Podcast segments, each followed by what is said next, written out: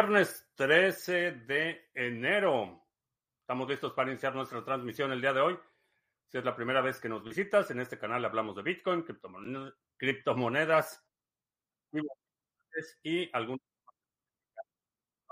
y geopolítica, patrimonio. Y a veces también hablamos de historia. Estamos listos para iniciar nuestra transmisión. Eh, Bitcoin se está negociando en 19.350 y 68, 368. Vamos a ver si probamos el nivel de los 19.500 y si lo rompemos como lo hemos estado rompiendo en los últimos días a 20.000. Vamos a probar el nivel de 20.000. Pues hoy es eh, viernes 13, Día de mala suerte para algunos, día de buena suerte para otros, dependiendo de qué lado estés. Pero un año, un día como hoy, en 1300, el año 1307 me parece que fue, eh, mi tocayo Felipe IV, rey de Francia, inicia la purga de templarios con la venia del Papa como ha sucedido, como sucedió eh, años después con los judíos en España, que los reyes católicos los expulsaron porque les debían un dineral. Eh, lo mismo hizo Felipe IV con los templarios. Eh, básicamente arrestaron al superior, se me fue el nombre, el jefe de los templarios. Lo arrestaron, hicieron ahí un matadero de templarios, eh, los, les quitaron todos sus bienes y pues se los repartieron entre la iglesia y el rey de Francia. Entonces, eso sucede cuando tienes el poder de la fuerza y el poder del dinero. Así es que de ahí es, no tiene que ver con Jason, eso es después. Pero viernes 13 es eh, por la masacre de Felipe IV de Francia en contra de los templarios, arrestos. La historia del dinero, los templarios fueron el primer sistema financiero transnacional, el primer estado supranacional, eh, que estaban eh, exentos de tributación por parte de las monarquías eh, europeas. O sea, que eran como una como el, el, Bank of America de sus días, inmunes a acciones legales por parte de los gobiernos. Que me faltó la máscara de Jason. No, porque el 13, el 13 es por los templarios, no es por Jason, que afectan tu vida y tu matrimonio. Eh, pues algunos sí. Mm, Alejandro Almeida, Boquerón, ¿qué tal? Tom GR, se debe a que acá dijeron que no iba a resistir la subida de los 17 mil. Pues honestamente, no creo que mi influencia llegue a tanto. No, creo que llegue a tanto de que el precio reaccione a lo que yo digo.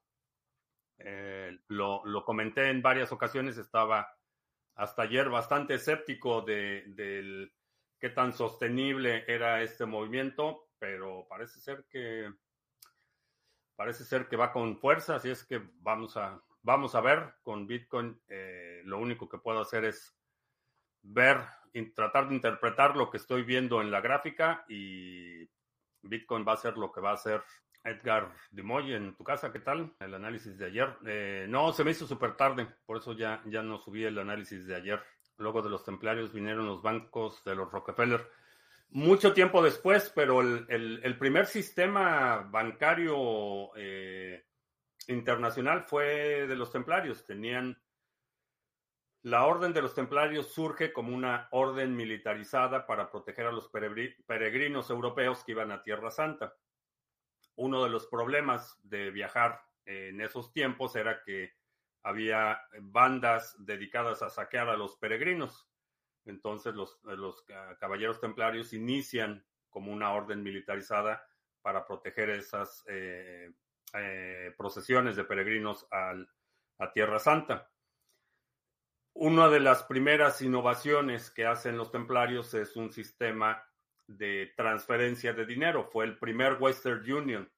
Entonces, al inicio de la ruta del peregrinaje a Tierra Santa, depositabas oro o algunos bienes en, eh, en un monasterio de los templarios, en tu lugar de nacimiento, viajabas y cuando llegabas a Jerusalén o a algún otro lugar con los templarios, llegabas y les presentabas tu recibo y ahí te pagaban la, cantidad equivalente de lo que habías depositado al salir de la peregrinación. Entonces era para efectos prácticos un, un sistema financiero. Depositabas en un lugar, te daban una nota, un recibo, y ese recibo lo presentabas en otro lugar y ahí redimías eh, tu dinero. Eran cheques de viajero. Y eso estaba, eh, una de las razones por las que los templarios empezaron a acumular una fortuna incalculable porque pues mucha gente no llegaba al destino. Entonces cuando depositaban aquí y no llegaban acá, pues era donativo para la orden. Y esa fue una de las, de las razones por las que empezaron a acumular una enorme cantidad de riqueza. Tenían ese, ese servicio de protección patrimonial y es para efectos prácticos el sistema, el primer sistema financiero global, porque eh, periódicamente tenían que hacer balanceo de cuentas, entonces tenían que, si un lugar tenía demasiado oro depositado y otro ya no tenía oro, tenían que transferir dinero. Es definitivamente fascinante cómo, cómo innovaron en, en ese sentido para proteger originalmente a los, a los eh, eh, peregrinos a Tierra Santa. Eventualmente fue evolucionando en un sistema mucho más complejo, pero eh, sí. Primero vinieron los Medici. No, los Medici son de la época del Renacimiento. La, los templarios, la orden fue fundada en el año 1100, 1100, 1115 o por ahí. O sea, precede eh, la familia Medici por varios siglos.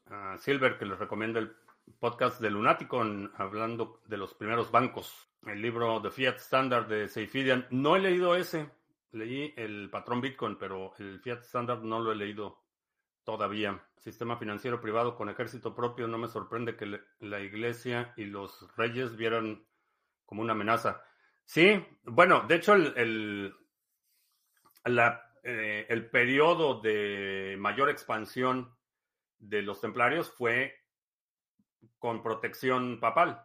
Era una, una bula papal, les, les otorga esa inmunidad de eh, fiscalización, es decir, los exenta de impuestos y los exenta de rendir cuentas a las monarquías europeas.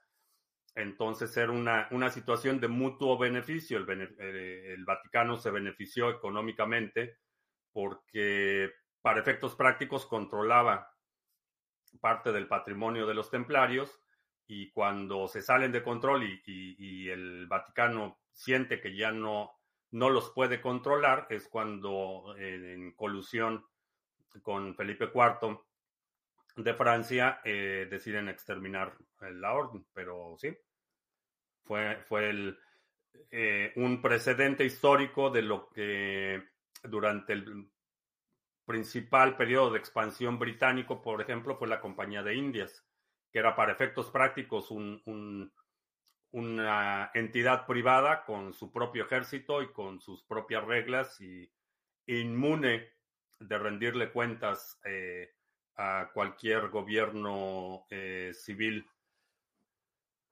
en el mundo, básicamente, 1118 es el año de fundación. Creo, que sí, fue la, la primera década de 1100. No, no me acuerdo exactamente el año. Un cercano Juan pregunta, ¿cómo cree que el Bitcoin va a llegar a ser una divisa generalmente aceptada? De la misma forma que medios de pago nuevos llegan, se normalizan. Cada vez que eh, la humanidad o la sociedad ha cambiado de dinero, hay escepticismo y resistencia los chinos fueron los que los primeros en hacer eh, dinero en papel. Eh, los primeros billetes son chinos, made in China. Entonces, cuando empezó la, la, adopción de los primeros billetes de papel en China, tuvo que ser so pena de muerte, so pena capital. Tenías que aceptar ese dinero si no te ejecutaban, porque la gente no, no confiaba en ese dinero de papel, prefería las monedas de, metálicas. Lo mismo ha sucedido una y otra vez. Cuando sustituyes un, una forma de dinero por otro, hay, resistencia al punto en el que los estados nacionales o soberanos tienen que eh, hacerlo so pena capital. Aquí, eh, por ejemplo, cuando se cambió de dinero efectivo a dinero de plástico, la resistencia era enorme. Muchísima gente, dueños de negocios, no querían aceptar tarjetas de crédito porque no lo veían como dinero real. Eh, lo mismo sucedió con los cheques, por ejemplo. Eh, cuando la gente, en lugar de usar dinero en efectivo, empezó a usar cheques, hubo, hubo una enorme resistencia. La gente no quería aceptar cheques porque no era dinero, dinero real. Y lo mismo va a pasar con Bitcoin. Uh, la gente no lo ve como, como dinero real porque no está respaldado por un gobierno, porque nadie te va a meter a la cárcel si no lo usas. Es cuestión de tiempo. Eventualmente la gente verá los beneficios y las ventajas que tiene Bitcoin sobre cualquier otra forma de transmisión de valor y lo va a empezar a aceptar. Arcad sobre los seminarios. Uh, no sé, voy a, voy a checar a ver qué es lo que está pasando. Alguien, alguien más me había reportado, no me acuerdo cómo lo resolvimos, pero lo checo. ¿Qué pasó con la compañía de Indias?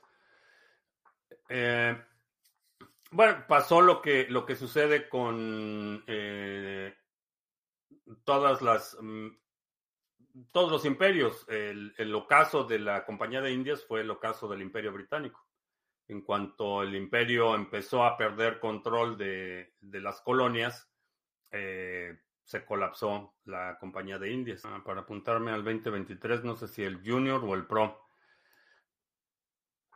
Todo está relacionado a criptos. La mayoría sí está relacionado a criptos, pero si hay que minar fiat para ganar, para comprar criptos, vamos a minar fiat. Eh, apuntarte, si quieres hacer algo, pero todavía no sabes qué, junior, si ya, ya sabes que quiere, qué quieres hacer, ya tienes un proyecto, quiero hacer esto, pero no sabes cómo hacerlo, el pro. Y si ya estás con algún proyecto activo, ya tienes una tienda, ya tienes un, eh, estás dando un servicio, ya tienes un proyecto caminando, pero está atorado y quieres escalarlo, entonces el mastermind. El hecho que te impidan mover tu dinero efectivo físico es otra señal de que en verdad ese dinero no es tuyo y esa señal es bastante antigua. Nadie se dio cuenta porque no hubo cuestionamientos al respecto. La historia del dinero está íntimamente ligado al uso de violencia. Hay un, esa es la razón por la que todos los soberanos, y, y esto estamos hablando de miles de años de historia monetaria, no es, eh, no es historia reciente y no es invento de los bancos, y no es un problema exclusivo de los estados nacionales como los conocemos hoy. Los monarcas desde siempre han tenido que imponer por la fuerza que la gente acepte su dinero. Siempre ha estado penalizado eh, la falsificación, por ejemplo, las prácticas de alterar las monedas emitidas por el emperador o por el rey o por el jefe tribal, etcétera, ha estado altamente penalizado desde siempre. Entonces, no, el dinero y el valor del dinero lo controla quien lo emite. Por eso es que la innovación de la emisión preprogramada algorítmica de Bitcoin es diametralmente opuesta a la eh, erosión discrecional del valor del dinero, que es algo histórico. Una de las razones por las que se colapsa el, eh, el imperio romano es por la inflación del dinero. Empezaron a emitir dinero, monedas con cada vez menor contenido metálico, con cada vez menor valor. Y esa es la historia de siempre. Todos los gobiernos han hecho lo mismo. No importa si es un monarca, no importa si es un gobierno comunista, no importa si es un gobierno de derecha, no importa si es un gobierno fascista, teocracias. Cuando el Estado tiene control de la emisión del dinero, la tentación de inflar la moneda, de imprimir más para eh, conseguir los objetivos políticos es una constante. No puedes confiar en que el poder político va a ser responsable manejando la política monetaria. Ha estado demostrado a lo largo de la historia una y otra vez. Todos los imperios terminan colapsándose porque eh, erosionan la confianza en el dinero que emiten. Y por eso es que las monedas de reserva no han sido siempre las mismas. Hoy en día es el dólar, pero hasta hace probablemente 200 años o un poquito menos, era la, ah, la libra esterlina, era la moneda de reserva internacional. Y en algún momento fue la, eh, el franco francés, en su momento fue una moneda de reserva internacional. En otro momento fue la, los eh, doblones españoles, la, la, moneda española era eh, la moneda de reserva global en, en el momento en el que el imperio era el imperio español. Y así te puedes ir a, lo largo de la historia, esa ha sido la historia. Eh, la moneda del imperio es la moneda de reserva. No se han enviado los enlaces para la sesión de mañana. Se van a cerramos hoy a la medianoche, hora del centro, cerramos el registro. Hoy a la medianoche lo cerramos y envío los correos correspondientes. Estaba platicando con mi compañero de trabajo y me pregunta que de dónde obtiene Bitcoin su valor. Lo obtiene de la utilidad, lo obtiene de la el contrato social de como sociedad ah, tenemos el eh, acordamos que algo tiene valor. Ese es, ese es, no tiene valor eso del valor intrínseco es, una falacia. Eh, no tiene valor intrínseco. El dinero, eh, el dólar, el peso mexicano, el peso argentino, la libra esterlina, el franco suizo, no tienen valor intrínseco. su valor está determinado por el contrato social. En el caso de Bitcoin, el contrato social es distinto. Y el contrato social es que hay una serie de reglas preestablecidas y los participantes participan de forma voluntaria. El valor está en la combinación de ese contrato social, que son las reglas del consenso de Bitcoin, y la utilidad. Esas son las dos cosas que le dan valor a Bitcoin. Eso de que la aceptación de BTC es como si dijeras que la gente al fin ha visto ventajas de utilizar Linux en lugar de utilizar Windows o Macs y lo usan ampliamente, pero no es así. La cuestión es que ni Linux, ni Mac, ni Bitcoin no dependen de que la gente lo use más o lo use menos. Por supuesto, mientras más gente utilice Linux y mientras más gente utilice cosas mejores, mejor. Eh, pero no depende. Linux es utilizable independientemente de que lo usen 10 personas o que lo utilicen 1000. La utilidad no depende del nivel de aceptación y mucho menos con Bitcoin. Bitcoin funciona como funciona, es, eh, digamos, funcional, es útil. Los atributos de valor de Bitcoin son verdaderos hoy, independientemente del número de gente que lo utilice. Estos atributos son los mismos desde el primer bloque de Bitcoin. Y esos atributos, aun cuando mucha, mucha gente, bueno, la mayoría, eh, desconocía que esto era posible, esos atributos no han cambiado en términos de sus propiedades de ser no permisionado, resistente a censura, inmutable. Esas propiedades siguen teniendo valor independientemente de que mucha gente la reconozca o de que poca gente la reconozca. Entonces, no necesitamos que Bitcoin tenga adopción universal para ser útil o para, o para ser eh, un proyecto eh, que pudiera ser considerado un éxito.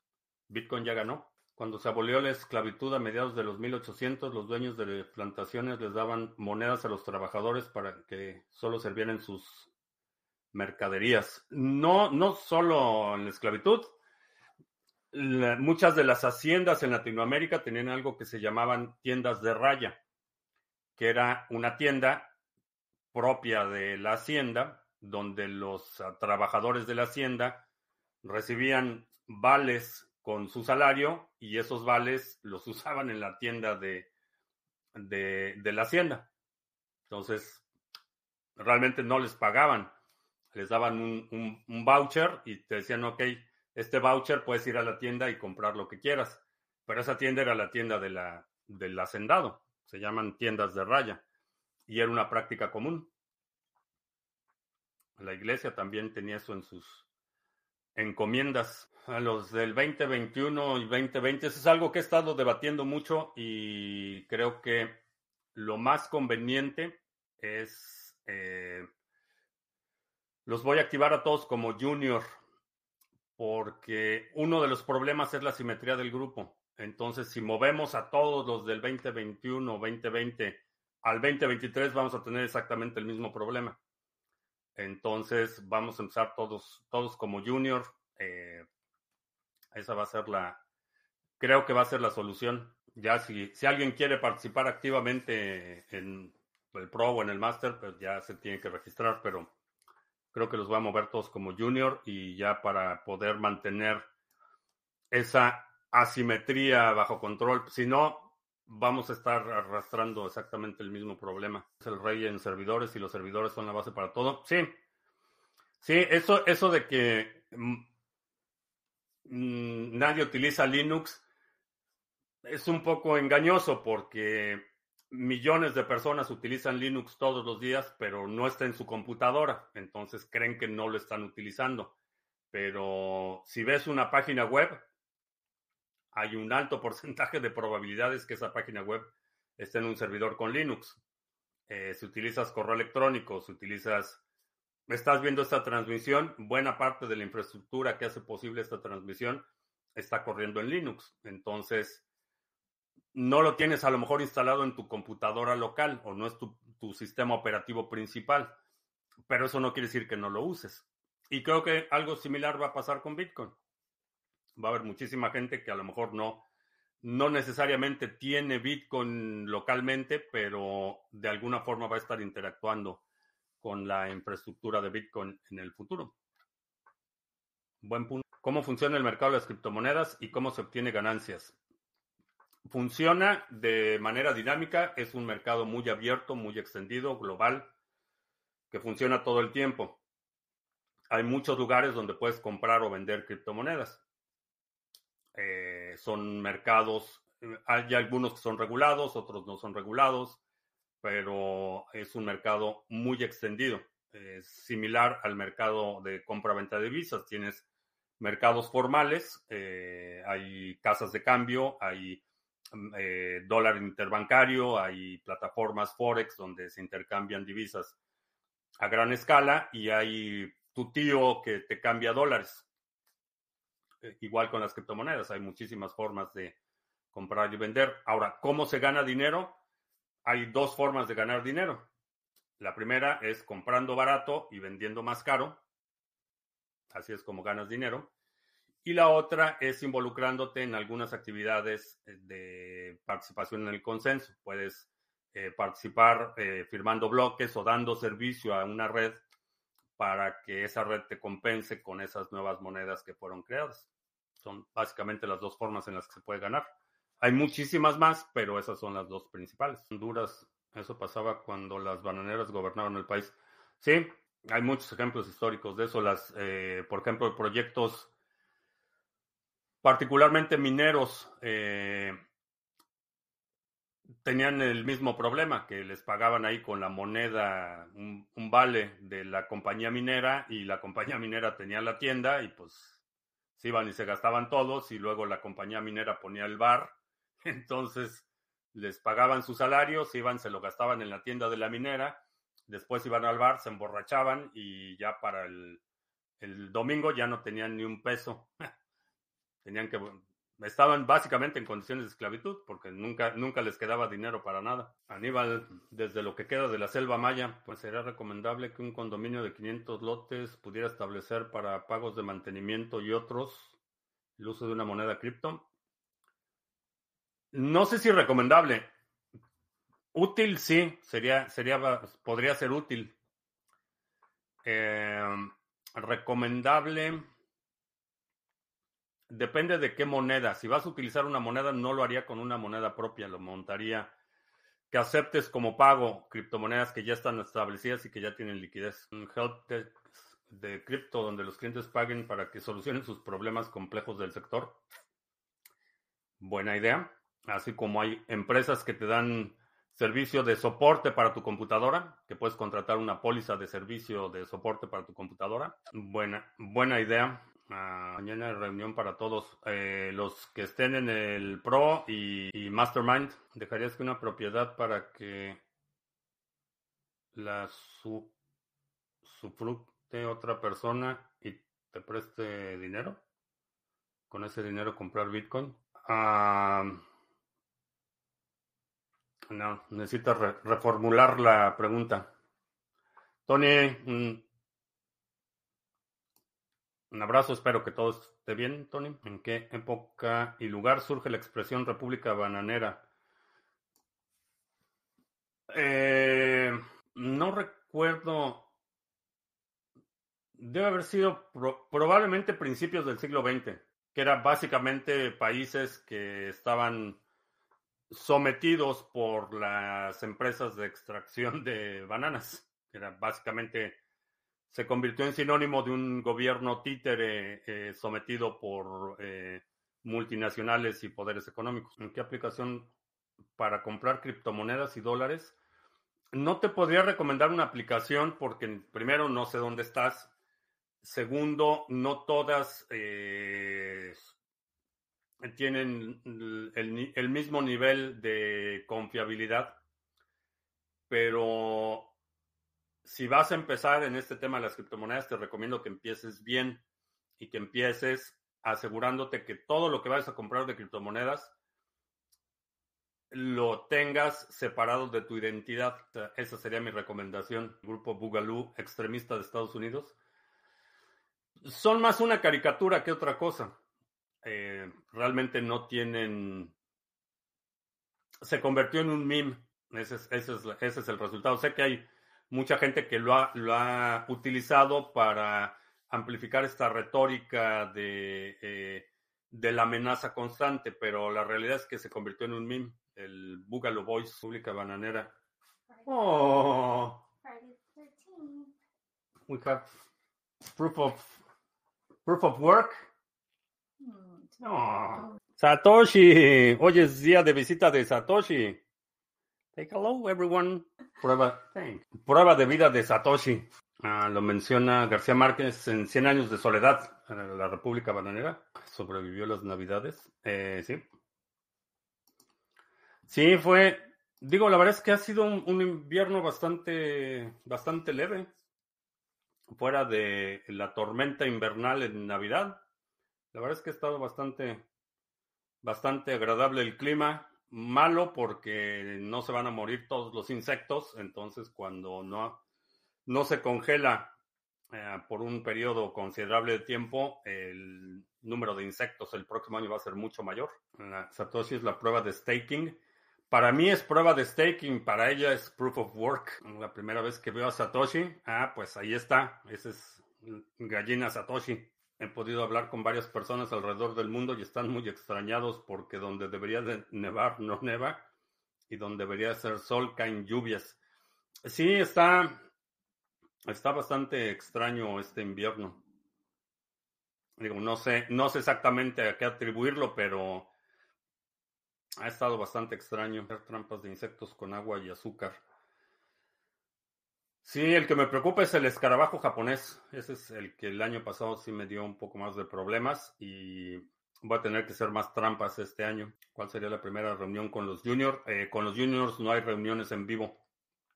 Los juniors tienen acceso a todas las grabaciones y al material y bueno, pero no hay, con los juniors no hay sesiones en vivo, que es, que es exactamente lo que, lo que, lo que quiero es que los grupos de trabajo estén bien, bien delineados y que no haya tanta disparidad entre los participantes.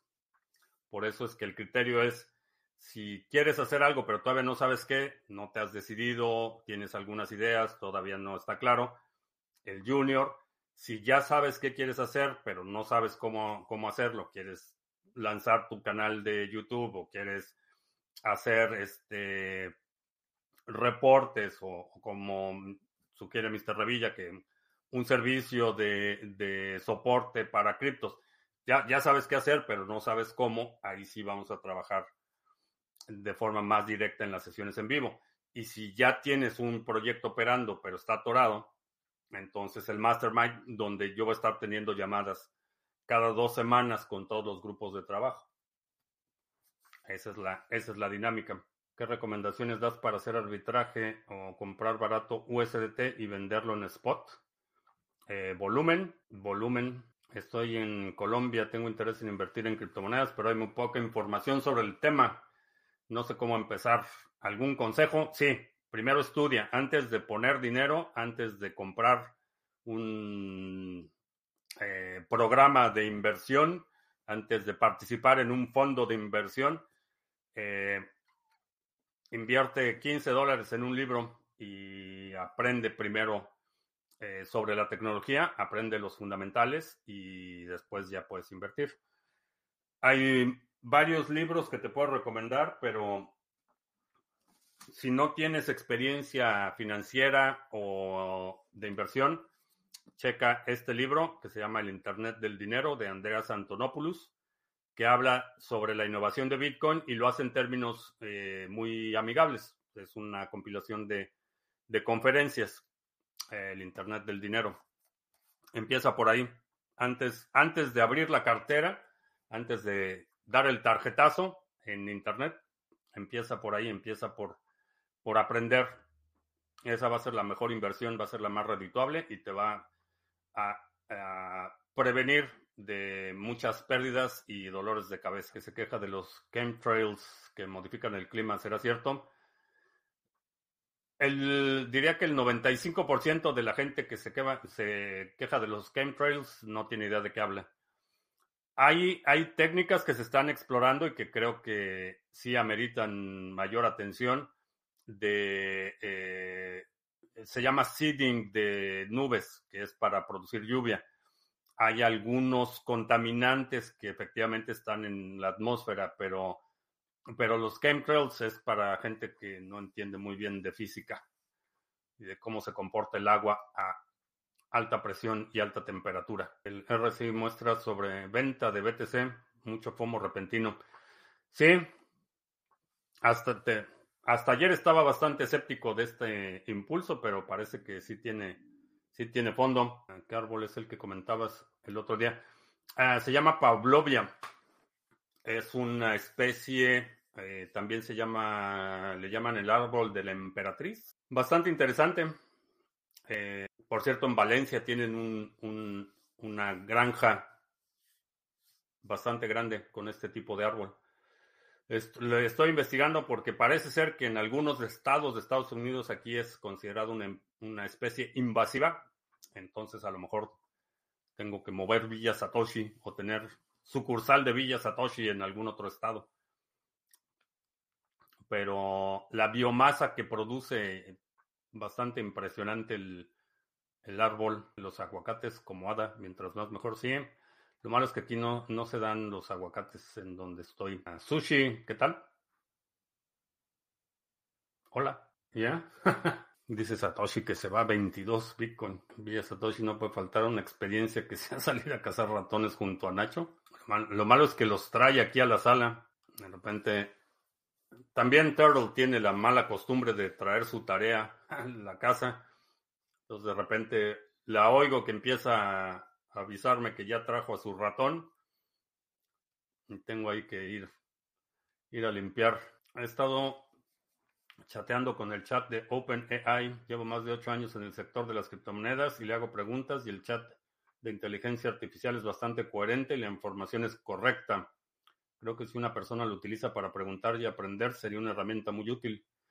Pues sí. Me va a dejar sin chamba. Me va a desplazar OpenAI.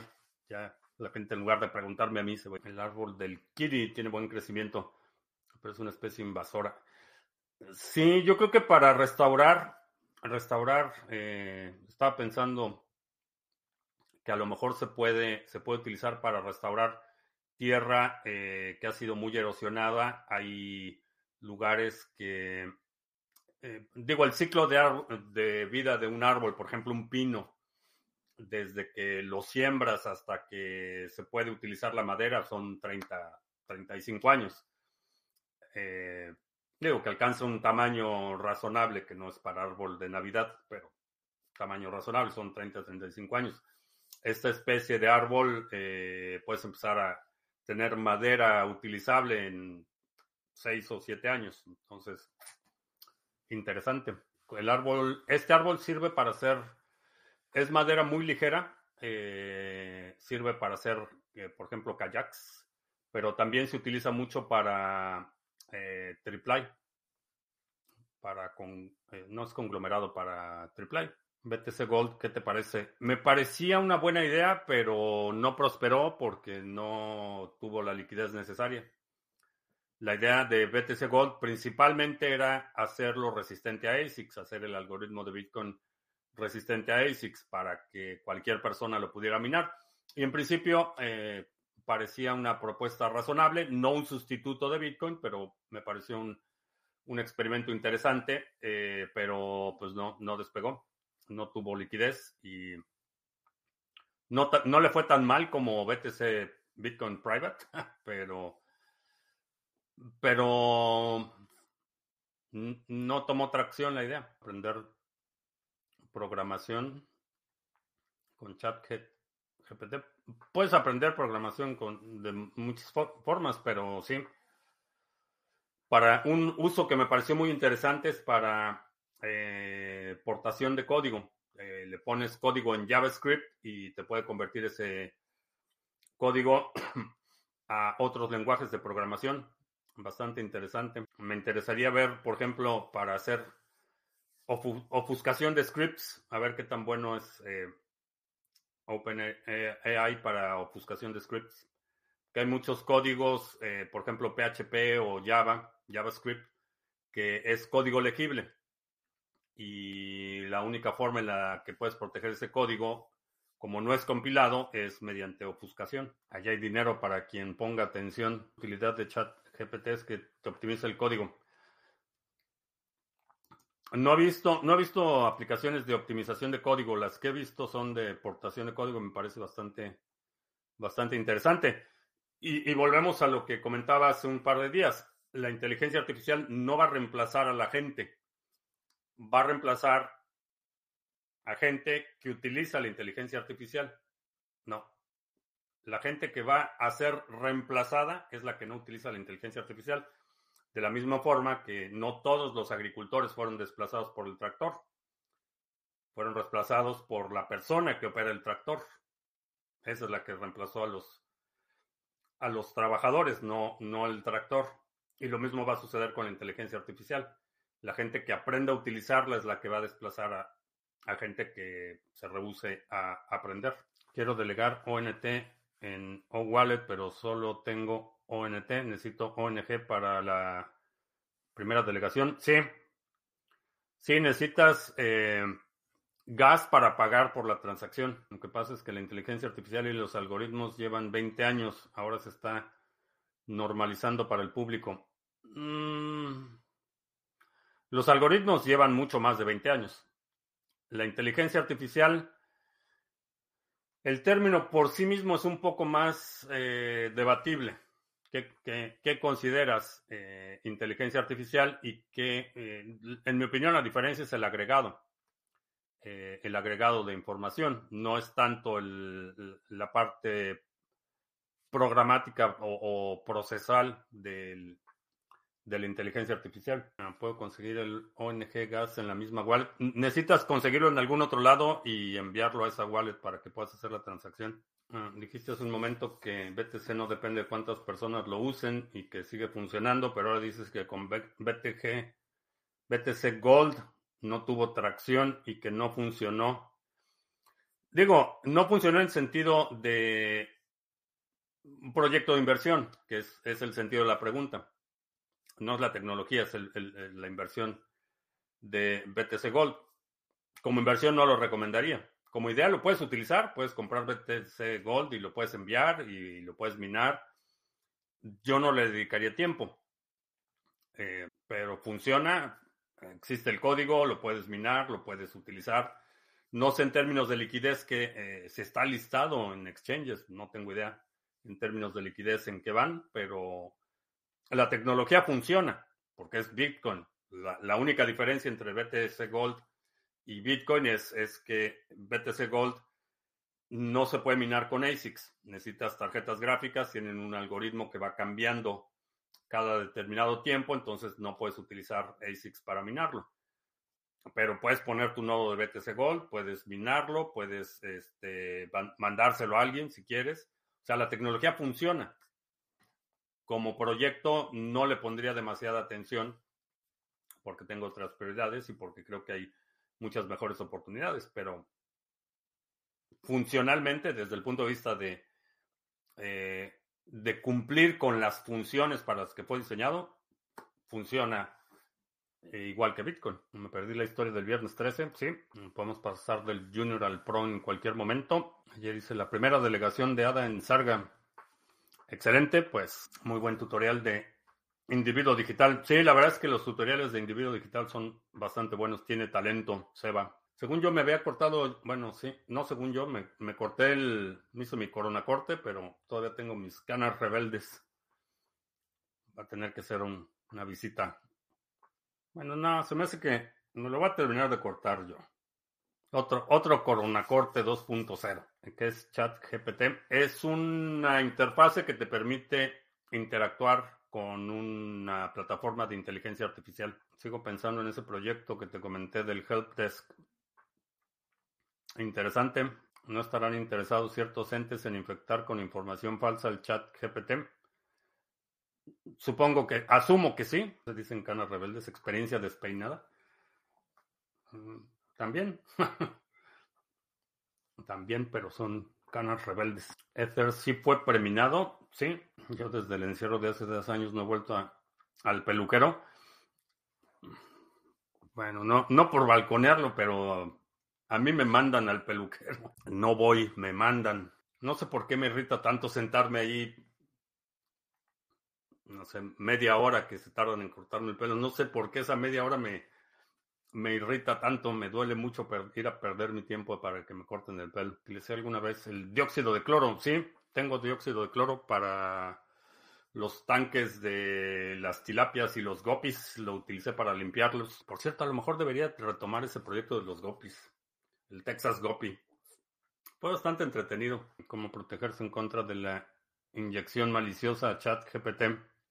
Es un dilema. Tu barbero te hable de Bitcoin, es hora de vender.